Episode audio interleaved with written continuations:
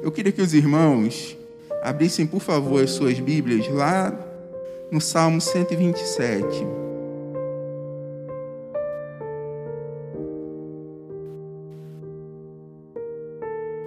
Cento e vinte e sete e cento e vinte e oito. Esses salmos, eles falam bastante ao meu coração e ao coração da Alessandra, porque as meninas, quando nasceram, 12 anos atrás, elas ficaram é, numa incubadora.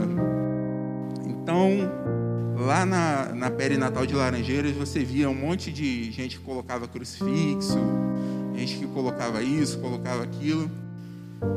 E a gente resolveu expressar a nossa fé também. Então nós imprimimos para uma o Salmo 127 e para outra o Salmo 128. Agora não me perguntem para quem foi 127, para quem foi 128, que eu não vou saber dizer.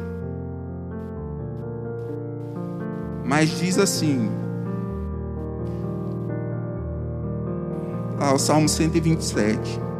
Se o Senhor não edificar a casa, em vão trabalham os que edificam. Se o Senhor não guardar a cidade, em vão vigia a sentinela. Inútil vos será levantar de madrugada, repousar tarde, comer o pão de dores, pois assim dá ele aos seus amados o sono. Eis que os filhos são herança do Senhor. Os filhos são herança do Senhor. E o fruto do ventre, o seu galardão. Como flechas na mão do valente, assim são os filhos da mocidade. Bem-aventurado o homem que enche deles a sua aljava. Não serão confundidos quando falarem com seus inimigos à porta. Os filhos são herança do Senhor. Mas o diabo, inimigo das nossas almas, ele anda ao derredor como um leão que ruge, buscando a quem possa tragar. Não se engane, irmão. O diabo quer tirar teu filho da presença de Deus.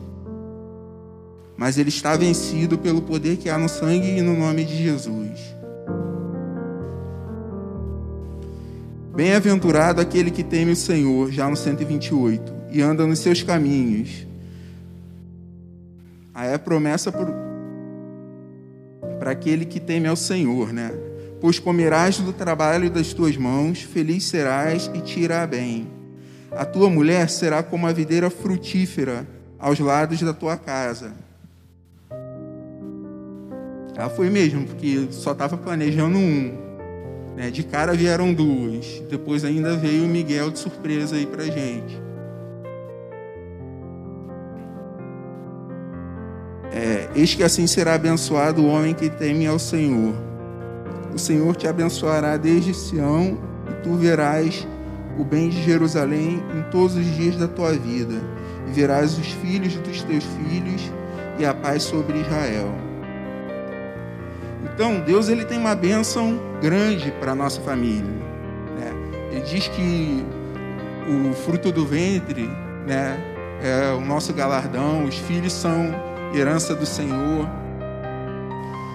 Mas existe todo um trabalho que deve ser feito por mim e por quem tem filho, e todo um trabalho que já deve ser planejado por quem pensa em ter filho, que é o trabalho de evangelização do filho. É, meu sogro dizia: Filho de peixe é peixinho, filho de crente não é crentinho. Então, existe um trabalho diário. A Bíblia diz para a gente falar sobre a palavra de Deus para eles, à beira do caminho, né, enquanto andam, enquanto, em todo momento a gente trazer para eles a palavra de Deus. E aí eu queria que os irmãos abrissem lá em Efésios. Efésios 5. Paulo aqui, ele começa a falar para a igreja de Éfeso. É, Éfeso era um lugar bastante importante, era um porto, né, a capital da Ásia Menor, e uma das igrejas destinatárias da, das cartas de João, né, lá do Apocalipse. É a primeira igreja né, a, a ser citada lá no, no Apocalipse. E essa carta aos Efésios rodou bastante por ali. Né? Era uma carta circular. E ele dá, é, Paulo dá aqui à igreja diversas orientações para eles fugirem da prostituição, para eles não, não falarem o que não convém, né? para que não haja avarento, não haja impuro. Ele chega até a falar é, palavras duras aqui que nas igrejas de hoje é difícil você ouvir. Né? Hoje nas igrejas, ou em algumas igrejas, ou em bastantes igrejas, o que você ouve são coaches falando é, Deus vai te abençoar, Deus vai te abençoar, Deus vai te abençoar. Amém. Deus vai abençoar. Mas que não condenam o pecado. E Paulo, nessa carta, se vocês forem analisar bem, ele tem palavras duras aqui, condenando o pecado. Mas é, inspirado pelo Espírito Santo para trazer arrependimento às pessoas que, porventura, estivessem em pecado. Um exemplo está aqui no versículo 6. Diz assim: Ninguém vos engane com palavras vãs, porque por essas coisas vem a ira de Deus sobre os filhos da desobediência. Que coisas? Torpezas, torpezas parvoices. Sabe o que é parvoice? A Bíblia, ela é, até faz a gente buscar no dicionário, né? É uma prática que com, com a idade a gente vai, pelo menos eu fui perdendo. Hoje eu tive que ir ao dicionário lá, pai dos burros, para ver o que é uma parvoíce. É uma asneira. Coisa de asno, animal sem entendimento, como dizia meu sogro. Né? Então, nem torpezas, nem parvoíces, nem chocarrices. O que é uma chocarrice? É uma gozação com malícia, que não convém, mas antes ações de graças. Então, é melhor do que fazer uma brincadeira maldosa, melhor do que pensar em pureza, falar em pureza, agir impuramente, é você agir com ações de graças. Ações de graças a Deus.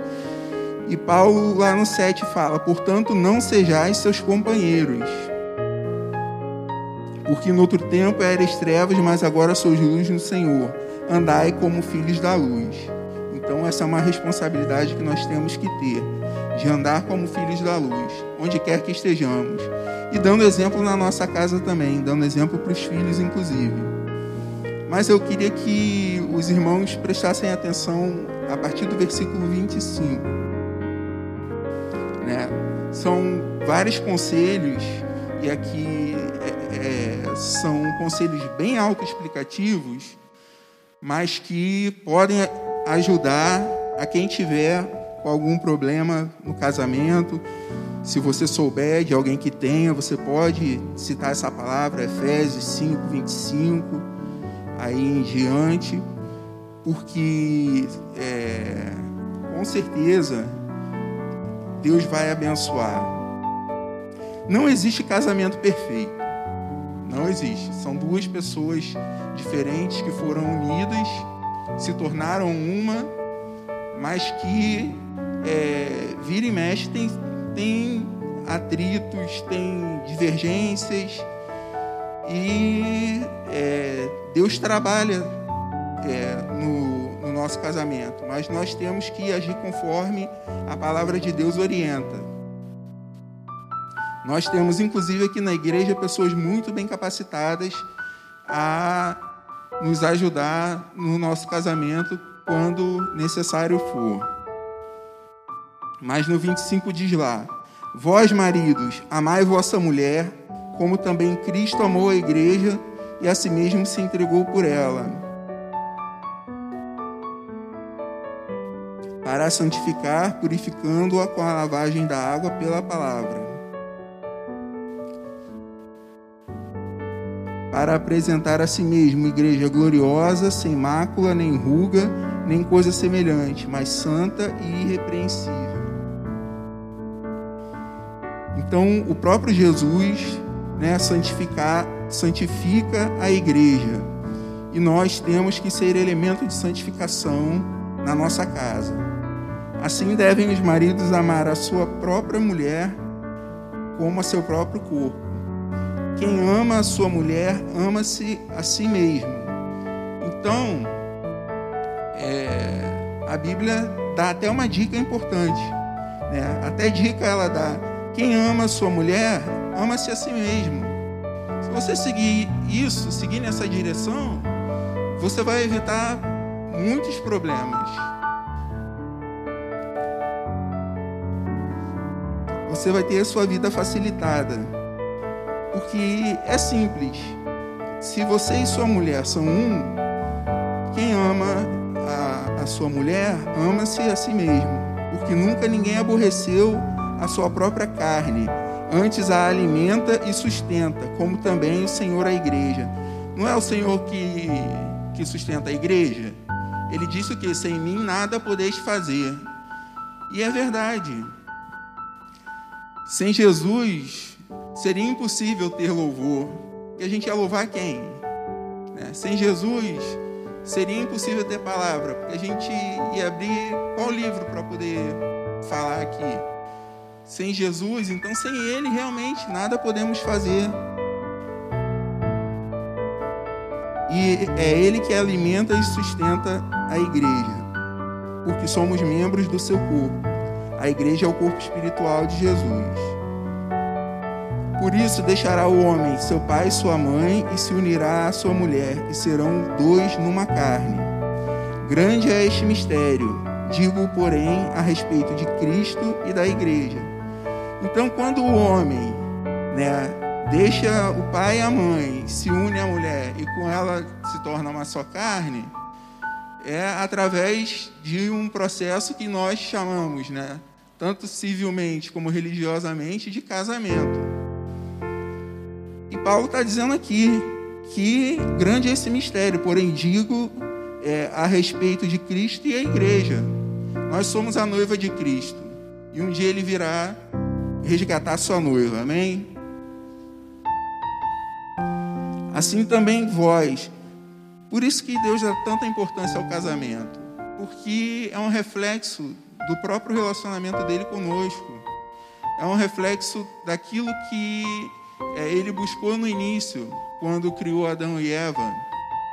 Não sei se alguém aqui está vendo a novela da Record, Gênesis mas eu não sei como foi retratado lá.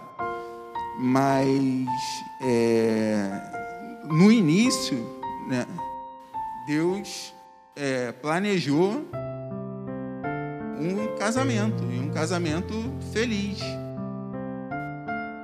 para, para o homem e para sua mulher. E assim, é, Assim também vós, cada um em particular, ame a sua própria mulher como a si mesmo, e a mulher reverencie o marido.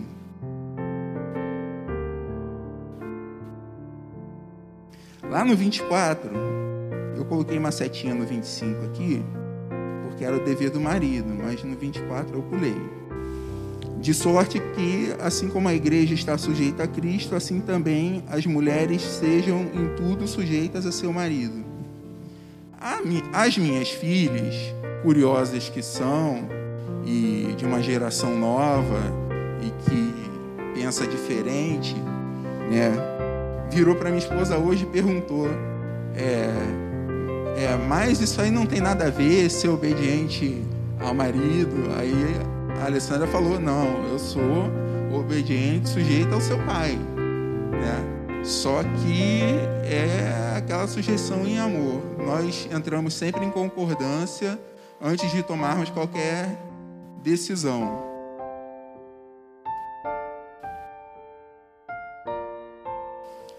Vamos lá. Vós, filhos, sede obedientes a vossos pais no Senhor, porque isso é justo. Então, todos nós somos filhos, né? Ninguém aqui nasceu de chocadeira. É, então devemos ser obedientes aos nossos pais é, no Senhor, no Senhor, porque isso é justo, né? Honra teu pai e a tua mãe, que é o primeiro mandamento com promessa. Então, filhos, honrem seus pais e suas mães, para que te vá bem e vivas muito tempo sobre a terra. E vós, pais, não provoqueis a ira a vossos filhos, mas criai-os na doutrina e na demonstração do Senhor. Hoje eu resolvi dar um presente para as minhas filhas, é aniversário delas.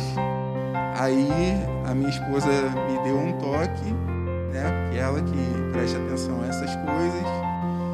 E eu fui levei café na cama para elas. Tava bom o café? Papai levou? Então, até mesmo na hora de corrigir, né, a gente tem, é, tem que usar de parcimônia e é, não descontar raiva ou frustração nos filhos, não causar ira a eles. Mas explicar por que está corrigindo, por que está colocando de castigo, por que está tirando o brinquedo, é, para que eles tenham entendimento do que é certo e do que é errado é, e não cresçam com, com uma ira ou com alguma mágoa em relação aos pais. E tem mais um texto que também fala sobre família, em que Paulo ele esclarece a igreja de Corinto. Está lá em 1 Coríntios, capítulo 7. Ele fala também, com, é, mas aí fala mais sobre como deve ser a convivência conjugal.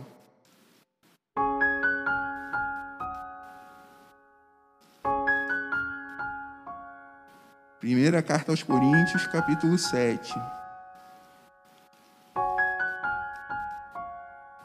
Aqui nessa carta, né, os, os coríntios é, perguntaram para Paulo diversas coisas e ele foi falando, é, foi explicando qual, é, qual que era a doutrina dos apóstolos a respeito das coisas que lhe foram perguntadas. Então ele fala sobre dons espirituais, ele fala sobre o matrimônio, ele fala sobre litígio entre os irmãos, ele fala sobre diversas, diversos aspectos da vida cristã. Né? Mas aqui no capítulo 7, ele fala acerca do casamento. Então, é, para finalizar essa palavra, eu queria trazer também a essa questão aqui da resposta que Paulo deu às perguntas dos coríntios é, quanto ao casamento. Diz assim no versículo 1: Ora, quantas coisas que me escrevestes, né, eles escreveram perguntando. Aí o que, que ele fala? Bom seria que o homem não tocasse em mulher, mas por causa da prostituição,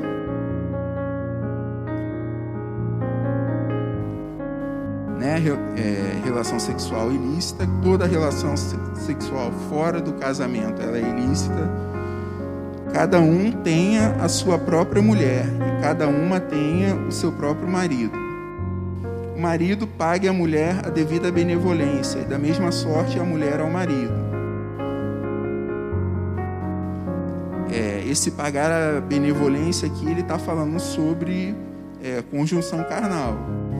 É, marido precisa comparecer e a esposa precisa comparecer também. A mulher não tem poder sobre seu próprio corpo, mas tem-no o marido. E também, da mesma maneira, o marido não tem poder sobre seu próprio corpo, mas tem-no a mulher.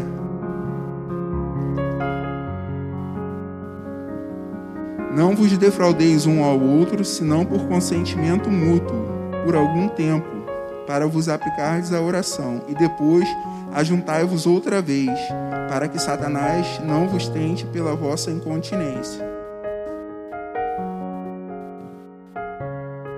Digo, porém, isso como que por permissão e não por mandamento, porque eu quereria que todos os homens fossem como eu, eu mesmo, mas cada um tem de Deus seu próprio dom, um de uma maneira e outro de outra. Tem pessoas que têm dom para permanecer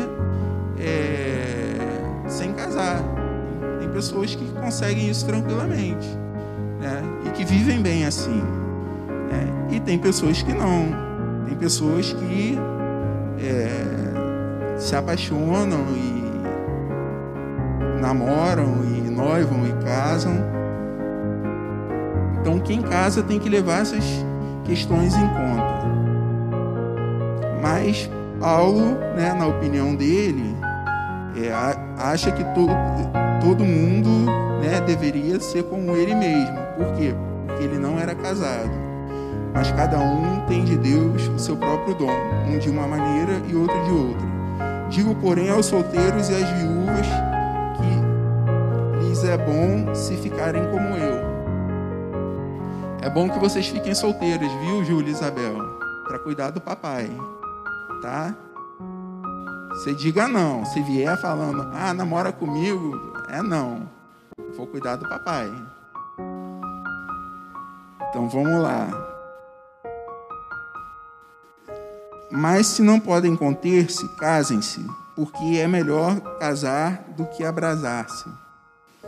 Todavia, aos casados mando não eu, mas o Senhor, que a mulher não se aparte do marido. Se, porém, se apartar, que fique sem casar ou que se reconcilie com o marido, e que o marido não deixe a mulher. Mas aos outros digo eu, não, Senhor, se algum irmão tem mulher descrente e ela consente em habitar com ele, não a deixe. E se alguma mulher tem marido descrente, tem alguns casos né, que a gente conhece, e ele consente em habitar com ela, não o deixe. Por quê? Porque o marido descrente é santificado pela mulher. E a mulher descrente é santificada pelo marido. De outra sorte, os vossos filhos seriam imundos, mas agora imundos, mas agora são santos. Nossos filhos são santos ao Senhor, amém? São separados. Então, é, os filhos de crentes são separados para Deus mas carecem de conhecer a doutrina e a admoestação do Senhor. Nós venhamos a criá-los nessa doutrina, nessa admoestação e viver o que a palavra diz com relação ao matrimônio, ao relacionamento conjugal, porque esse é o segredo para uma vida de sucesso na família. Amém?